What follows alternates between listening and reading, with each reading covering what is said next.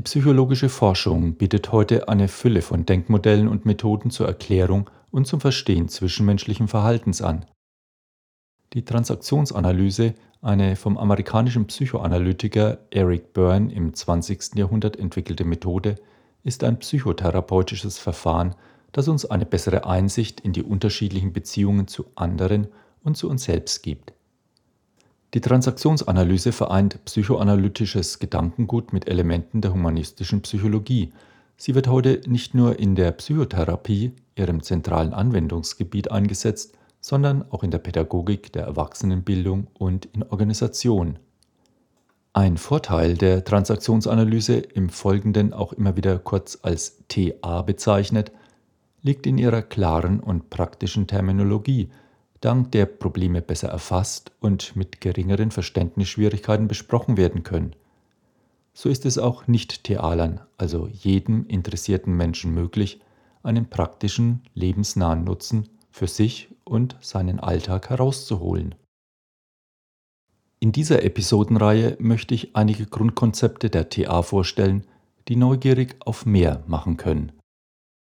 Mir haben diese Modelle in meiner langjährigen TA-Zusatzausbildung eine fruchtbare Perspektivenerweiterung ermöglicht. Und vielleicht kannst du diese auch für ein erweitertes Verständnis deiner Lebenspraxis nutzen. Herzlich willkommen zum Podcast Brain Food for Leaders. Schön, dass du wieder da bist. Mein Name ist Thomas Geuss. Starten möchte ich mit dem Ich-Zustandsmodell. Es ist das Persönlichkeitsmodell der Transaktionsanalyse. Wann immer Menschen zusammenkommen, können wir beobachten, dass sie sich unterschiedlich verhalten, wobei sogar ein und derselbe Mensch beispielsweise während eines Gesprächs seinen Verhaltensstil manchmal auch überraschend schnell ändern kann. Einmal gibt er sich kreativ und ideenreich oder zurückhaltend und angepasst oder trotzig und rebellisch, dann wieder kritisierend und herablassend oder fürsorglich und unterstützend, dann wieder sachlich, rational und problemlösungsorientiert. Diese Verhaltensweisen ordnet die TA verschiedenen Persönlichkeitsbereichen, den sogenannten Ich-Zuständen zu. Ein Ich-Zustand ist die Gesamtheit von zusammenhängenden Verhaltensweisen, Denkmustern und Gefühlen. Es ist die Art und Weise, in der wir einen Teil unserer Persönlichkeit zu einem bestimmten Zeitpunkt äußern. Dabei werden folgende Ich-Zustände unterschieden.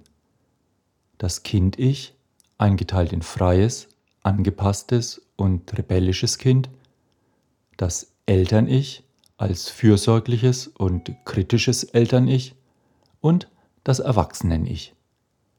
Die Transaktionsanalyse symbolisiert die Ich-Zustände in Form von drei übereinander angeordneten Kreisen. Schauen wir uns das Kind-Ich etwas genauer an. Es ist unser gefühltes Lebenskonzept. Im Kind-Ich fühlen, denken und handeln wir so, wie wir es als Kind konnten und taten. Das Potenzial ist unabhängig vom Alter noch vorhanden. Wir sprechen ja auch vom Kind im Manne oder in der Frau.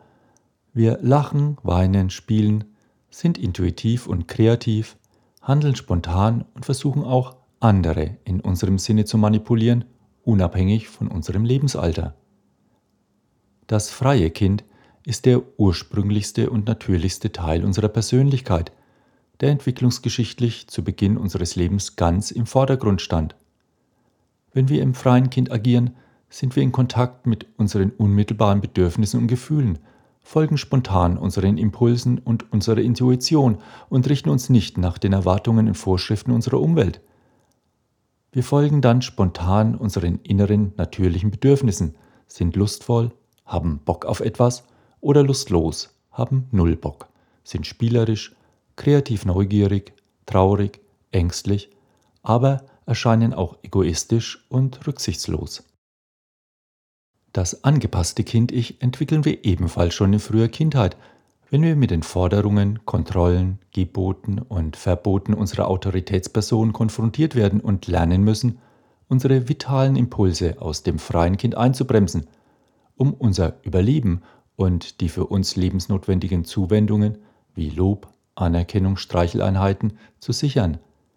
Im angepassten Kind befinden wir uns heute, wenn wir uns zum Beispiel an den Erwartungen oder vermuteten Erwartungen unserer Mitmenschen, der Partnerin, dem Partner, des Vorgesetzten orientieren und daraufhin unsere eigenen Wünsche und Ideen zurückstellen.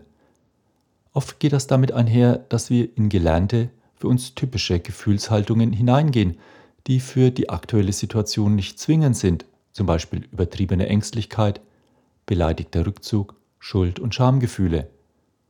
Wir agieren nicht, sondern reagieren und überlassen die Initiative anderen, stellen unser Licht unter den Scheffel, machen uns klein und verbergen unsere wahren Bedürfnisse. Wir fühlen uns als Opfer und beschweren uns im Nachhinein über den rücksichtslosen Vorgesetzten, die egoistische Schwester. Andererseits sind natürlich ein Zusammenleben und ein Zusammenarbeiten ohne ein Mindestmaß an Anpassung auch nicht möglich. Manchmal reagieren wir auch aus dem rebellischen Kind-Ich. Wir orientieren uns zwar dann auch an den Erwartungen der anderen, tun dann aber genau das Gegenteil dessen, was von uns erwartet wird. Ein Muster aus den Trotzphasen. Wir reiben uns andauernd an den vermeintlichen Autoritäten und warten schon mit geballter Faust in der Hosentasche, um es denen da oben heimzahlen zu können. Wir halten dagegen, lassen uns das nicht länger gefallen und leisten Widerstand. Dieses Verhalten bringt zuweilen durchaus auch produktive Prozesse in Gange, zum Beispiel wenn es darum geht, sich bei Veränderungsprozessen Gehör zu verschaffen. Allerdings muss dann im weiteren Verlauf noch andere Ich-Zustände aktiviert werden, sonst bewirkt das Verhalten aus dem rebellischen Kind lediglich eine Verhärtung der Fronten. Das Eltern-Ich beschreibt das gelernte Lebenskonzept. Von Geburt an haben uns unsere Eltern oder Bezugspersonen manchmal bewusst, manchmal unbewusst vermittelt, wie wir uns in der einen oder anderen Situation zu verhalten haben, was wir denken oder fühlen sollen. All das haben wir auch unbewusst abgespeichert und unreflektiert als die unbedingte Wahrheit in uns aufgenommen und verinnerlicht. Das Eltern-Ich kann man als ein Sammelwerk bestehend aus Lebensweisheiten, Wertvorstellungen, Normen, Regeln, Gebote, Verbote, Anweisungen, Erlaubnisse, die wir von unseren Eltern in unserer frühen Kindheit gelernt haben, als eine Art archaische Relikte und Überbleibsel der Psyche vorstellen.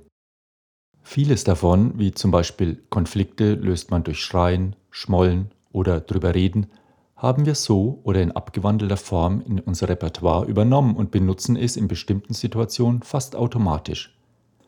Diese Lebensregeln sind tief in uns verwurzelt. Wir sind jedoch in der Lage, als Erwachsene diese zu reflektieren und situationsbezogen zu überprüfen und auch zu verändern.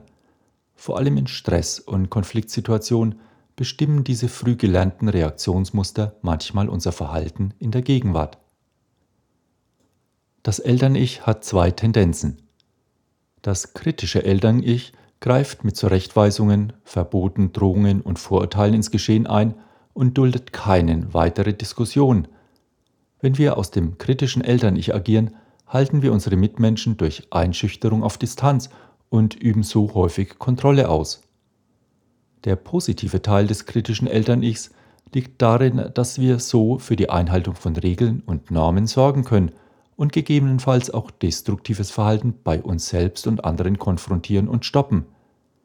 Ist das Verhalten aus dem kritischen Eltern-Ich allzu massiv, wird bei den Mitmenschen häufig das Fühlen, Denken und Handeln aus dem rebellischen Kind oder angepassten Kind aktiviert. Entweder habe ich dann das Gefühl, mich durch Widerstand und Opponieren wehren zu müssen, der ist ja so verbockt, da hilft nur massiver Druck. Von dem alten Stinker lasse ich mich doch nicht kleinkriegen, dem werde ich es zeigen. Oder das machtvolle kritische Eltern-Ich wirkt so bedrohlich, dass meine Reaktionen aus dem ängstlichen, angepassten Kind kommen, nach dem Prinzip Ober sticht unter, die da oben sitzen sowieso am längeren Hebel. Da kann man halt nichts machen. Das fürsorgliche Eltern-Ich hingegen zeigt Verhaltensweisen wie Schutz, Unterstützung, Hilfe, Lob, Anerkennung, Ermutigung, Bestätigung. Das sind wertvolle Eigenschaften, die in vielen Situationen unverzichtbar sind und von unseren Mitmenschen meist sehr geschätzt werden. Eine Übertreibung dieses fürsorglichen Eltern-Ichs kann jedoch auch Gegenteiliges auslösen. Die Mitmenschen werden klein und unselbstständig gehalten, abhängig gemacht oder fühlen sich erdrückt. Die Möglichkeit für Auseinandersetzungen und Konfliktbewältigung werden oft vermieden bzw. vorschnell Konflikte unter den Tisch gekehrt und die Situation oberflächlich harmonisiert nach dem Motto Piep, piep, piep, wir haben uns alle lieb. Das Erwachsenen-Ich, das gedachte, vernunftorientierte Lebenskonzept. Das Erwachsenen-Ich entwickelt sich beim Heranwachsen des Kleinkindes durch die Auseinandersetzung mit der erlebten Wirklichkeit.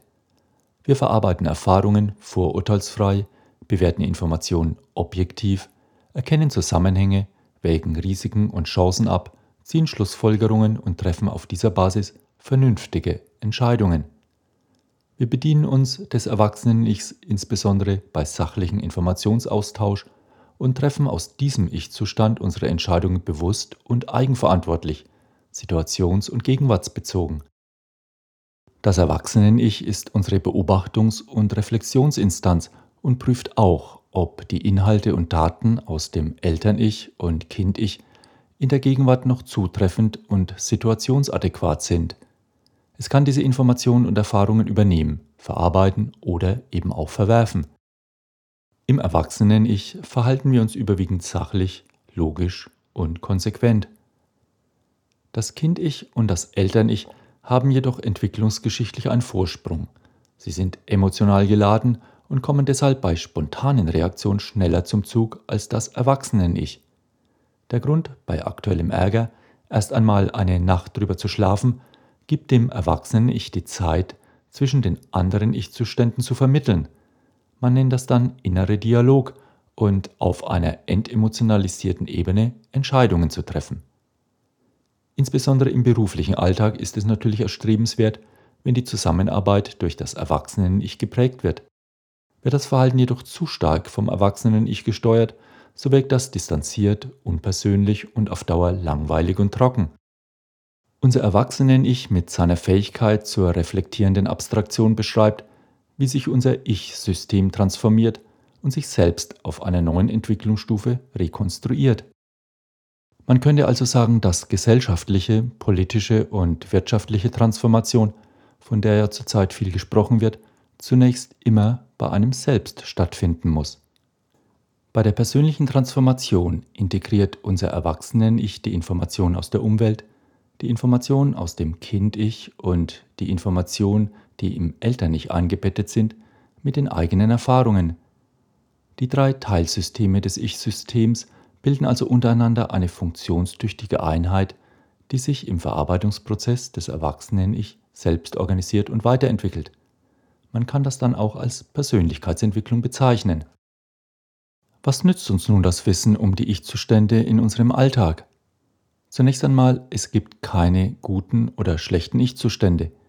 Jeder Ich-Zustand birgt Chancen und Risiken im Umgang mit mir selbst und meinen Mitmenschen. Alle Ich-Zustände sind immer vorhanden und aktivierbar, wobei ein Ich-Zustand in der aktuellen, gegenwärtigen Situation im Vordergrund steht und mein Fühlen, Denken und Handeln beeinflusst.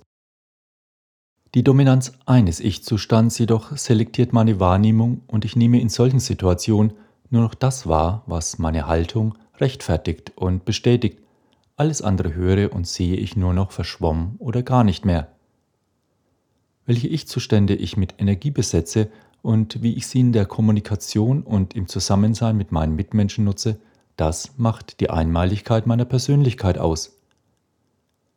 Wie wir gehört haben, verfügt jeder Ich-Zustand über konstruktive, aber auch problematische Seiten, je nachdem, in welchem Kontext und mit welcher Zielsetzung er eingesetzt wird. Schon allein ein Bewusstsein hierüber herzustellen, ist eine große Hilfe im Alltag. Um einen Blick für die typischen Merkmale der Ich-Zustände und deren Zusammenspiel zu erhalten, lohnt sich ein Beobachtungstraining, zum Beispiel Gesprächssituationen einmal unter dem Blickwinkel des Ich-Zustandsmodells zu analysieren. Zum Abschluss einige Fragen zur Selbstreflexion. Was sagt meine Gesprächspartnerin und wie verhält sie sich? Welche nonverbalen Signale vermittelt die Person dabei? Welche Verhaltens- und Kommunikationsmuster zeigt meine Gesprächspartnerin häufiger? Welche sind typisch für sie? Welche inneren Reaktionen löst das bei mir aus? Was fühle ich dabei? Und wie reagiere ich darauf? Welchen Ich-Zuständen entspricht das? Auf der Brain Food for Leaders Webseite findest du eine Übersicht über die verschiedenen Ausdrucksformen der Ich-Zustände. Diese kann zur Beobachtung anregen, erhebt allerdings keinen Anspruch auf Vollständigkeit. So, das war die erste Episode zur Themenreihe Konzepte aus der Transaktionsanalyse. Vielleicht hast du einige Anregungen erhalten, das würde mich natürlich sehr freuen. Weitere Podcasts findest du natürlich wie immer unter brainfoodforleaders.com. Ich freue mich natürlich auch sehr, wenn du meinen Podcast Freunden weiterempfiehlst, die davon profitieren könnten. Vielen Dank dir fürs Zuhören, eine gute Zeit und weiterhin gutes Gelingen. Lead Your Life, dein Thomas.